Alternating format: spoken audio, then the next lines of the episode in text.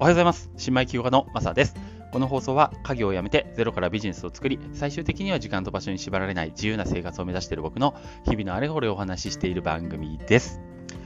はい。えー、今日が5月の、えー、2日ですね、えー、月曜日。皆さんいかがお過ごしでしょうかまあ、ゴールデンウィーク中ですよね。ただ、えっと、残念ながら旗日じゃないので、この日出勤の方もいらっしゃるのかなと思って、えー、ご苦労様でございます。えー、頑張っていきましょう。はい。えっ、ー、と、今日はというか今日もですね、えっ、と、仮想通貨アスターネットワーク上で展開されているプロジェクトのご紹介をしたいなと思ってます。え名前がですね、シリウスっていう、シリエスファイナンスっていうプロジェクトになります。で、えっ、と、このシリウスファイナンス、えー、どういう、まあ、プロジェクトでどういうサービスを提供しているかっていうのをズバリ一言で最初に言います。それはですね、ステーブルコイン同士を交換できる、そういった取引所なんです。わかりますかね？はい。えー、っとね、ステーブルコインっていうのが何かっていうのを簡単にまず説明しますね。えー、っと、仮想通貨の世界の中にも、えー、実はね、あの安定的なコインっていうのがあるんですよ。安定っていうのはつまりステーブル、ステーブルっていうのは安定って意味なんですけど、安定してるコインでステーブルコイン。それは何かっていうと、ズバリドルなんです。ドル。えー、仮想通貨の中にもドルがあるんですね。で、えーまあ、このドルがね、あのこのなんで世界みたいに1個しかなければ話は早いですけど、仮想通貨の中だと,、えーと、大きく4つとか5つとかね、あのドルがある 存在してるわけですよ。これがちょっとややこしい。で、えー、そのお、えー、まあ、ステーブルコインと呼ばれるドルに連動している通貨を、えー、このドル同士を交換するっていう取引所が、この今回紹介するシリウスっていう、えー、シリウスファイナンスっていう、えー、ところなんですね。で、えっ、ー、と、まあ、ここでね、あの疑問に思うかもしれない。えっ、ー、と、ドルだったらさって、みんな同じドルと同じ価値なんでしょって、何かあったって交換する必要なくない？みたいな。そうだよね。あと、もしくは、もう一個あるかな。あの、ドルだったら別にそのまま何とでも交換できるから、そんな専用の取引所必要ないよねって。ドル同士を交換する専用の交換所っていらなくないって。まあ、思うかもしれないんですよね。僕も初めそう思ってました。でも実はね、あの、いろいろな、え、ことを調べると、これがね、需要があることがわかるんですよ。えっと、まずね、あの、ドル同士を交換する。これが意味わかんないということなんですけど、例えばさっきも言った USDT と USDC と、これ、あのテザー社とサークル社っていうのかな、それぞれ発行元が違うんですよね。それによって、実は連携しているところが若干違ってて、えー、例えば今回のアスターですね。アスターはね、USDT で、えー、例えばバイナンスとかの取引所でこうあの買えたり、買ったり売ったり例えばできるんですけど、ところが、USDC だと、これだとね、バイナンスで買えないんです。というように、微妙に、あの、ちょっと変わるんですね。あー、ごめんね。そう、連携先によって微妙に変わるんです。なので、あのステーブルコインであるんですけど、まあ、ドルなんですけど、同じドルでも交換しなきゃいけないってことが発生するわけです。そしてもう一個、えーとまあ、ドルの交換自体はどこの,、ね、あの取引所でもできるんですよ。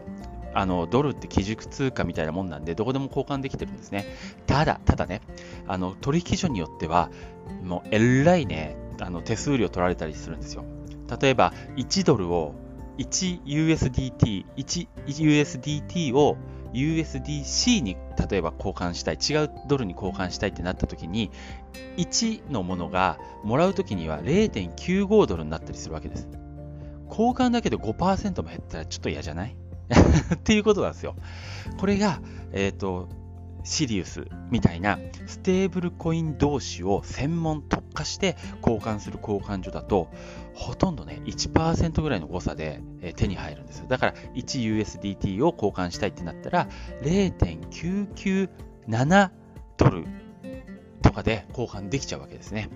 なのでこういう、えー、特化型のステーブルコイン同士を交換する取引所の需要っていうのがあるわけですよ。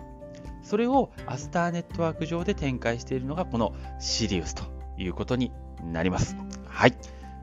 説明終わり以上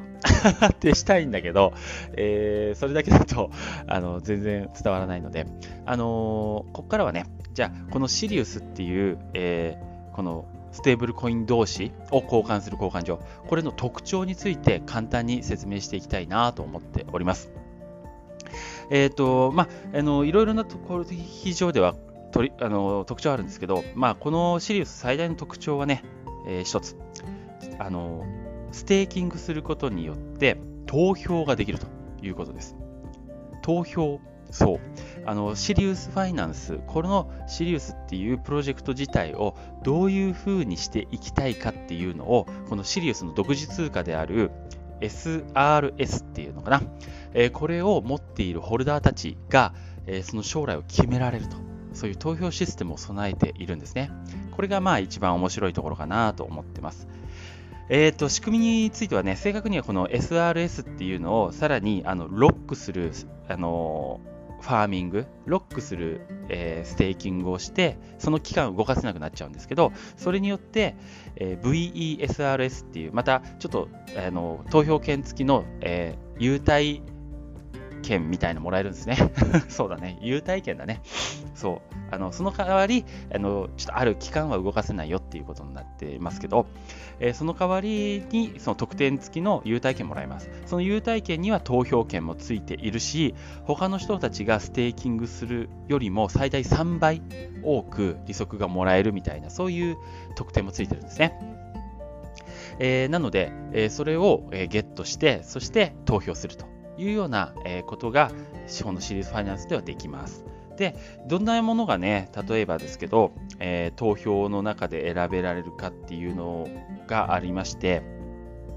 例えば、あの管理手数料、それあの取引するごとに手数料を取るんですけど、そのパーセンテージを上げようとか、逆に下げようとか、あとはそのステーキングするプールってあるんですけど、ステーキングしてるところね、そこの、え報酬を上げようとか、えー、また、あとは、えー、新しくステーブルコインの、えー、例えば BAI、まあいや、あの新しいステーブルコインとか、まあ、トークンを、えー、プールできるように追加しようとか、ね。あとはボーナスでもらえる報酬、このホルダーたちの持っているそのボーナス、優待券付き、優待券だよね。それのボーナス報酬を上げようとか、まあそういうことがね、できるんですよ。まあだから極端なんだしね、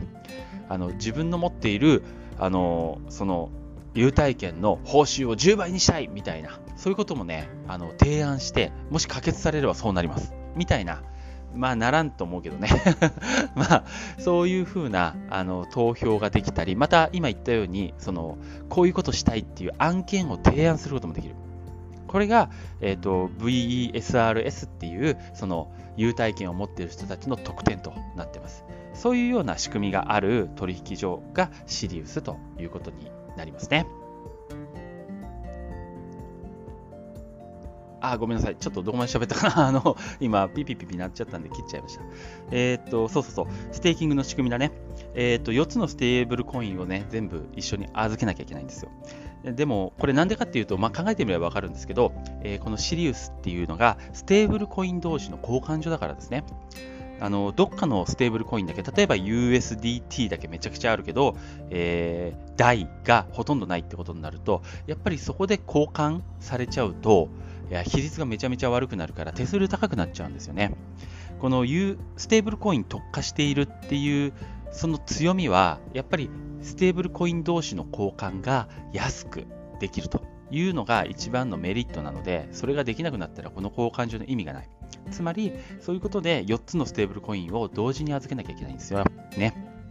それによって、えーと、LP トークンっていう預かり証をもらって、その預かり証を、えー、ファーミング、ステーキングすることによって、まあ、またちょっとファーミングっていうところで預けることによって、その利息をもらえるというような流れになるので、ちょっと難しいよね。ちょっと難しい。ややこしいんですよ。えー、さらにね、その LP トークン、その預かり証と、さらに別なね、あの BAI っていうステーブルコインを一緒にファーミングすると、えー、今だとリワードが、その報酬が2倍もらえたり、まあちょっとわかんないけど、ややこしいんですよ。まあそういう風な感じになってます。その預かり証をロック付きに入れるか、普通のいつでも取り出せるようなところに入れるかによって、ロック付きに入れれば投票権がもらえると。そんな感じになってますね。はい。ややこしかった。以上。じゃあ、最後にね、この、えー、っと、シリウス、将来性はどうなのかって、そういうことだけ、あの、ロードマップも、えー、合わせながら、えー、お話したいなと思ってます。えっと、このシリウスはね、あの、最終的には何を目指してるかっていうと、マルチチェーン、クロスチェーンのステーブルコイン交換所を目指してます。つまり、あの今はアスターネットワーク上に存在していますけど、これがゆくゆくは例えばイーサリアムチェーン上の、えー、ステーブルコインと、えー、例えばハーモニーチェーン上のステーブルコインを交換するみたいな、そういうことまでね、えー、狙っているというような、まあ、仮想通貨全体のステーブルコインの拠点になりたいみたいな、そういうところを狙ってます。さらに、あのこの投票制度からもわかるように、完全な DAO 化 DAO にしたいなというような分散化ね、え、したいというようなところを狙っていたりしますね。これがもしできたら面白いなと僕自身は思ってますね。なので、まずあのロードマップ的にはですね、今年中に、えー、狙っているのが、このポルカドットパラチェーン、あのアスターネットワークもポルカポルカドットのパラチェーンの一つなんですけど、そのポルカドットには100個、チェーンが接続されていると言われています。そのポルカドット上の、え、チェーンをカバーするような、そういったあのブリッジっていうのかな、あのステーブルコインの交換ができるような、こう、えー、ブリッジ橋だね。だから、えー、そういうチェーンまたぎを、えー、ちょっと作っていきたいと、今年中にいうようなね、野心的な目標を持っておりますので、まあ、うまくいけばね、ひょっとしたらひょっとするのかもしれませんね。今、あの、ポルカドット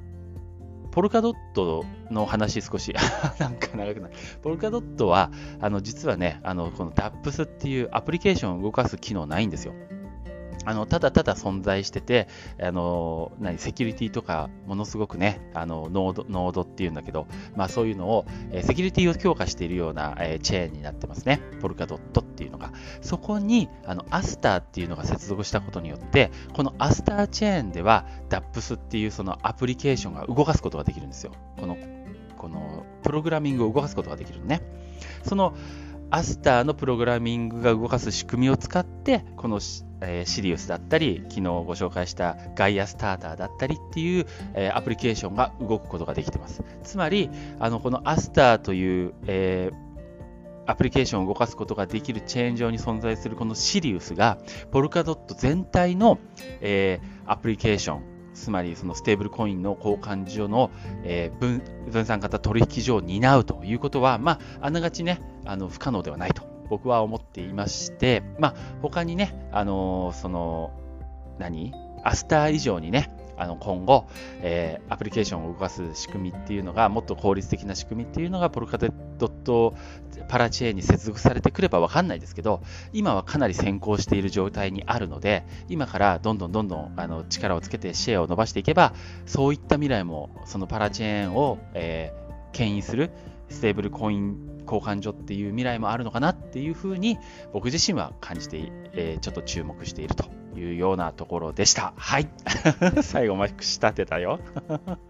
分かってもらえたかな。まあ、前半戦のね、あの、シリウスって何っていうところ、あの、ステーブルコイン同士を、えー、低価格、低手数料で、えー、交換できる取引所だよということだけ分かっていただければとりあえずいいかなと思います。はい。ということで、今日はアスターネットワーク上の、え、プロジェクト、シリウスファイナンスについてお話ししてみました。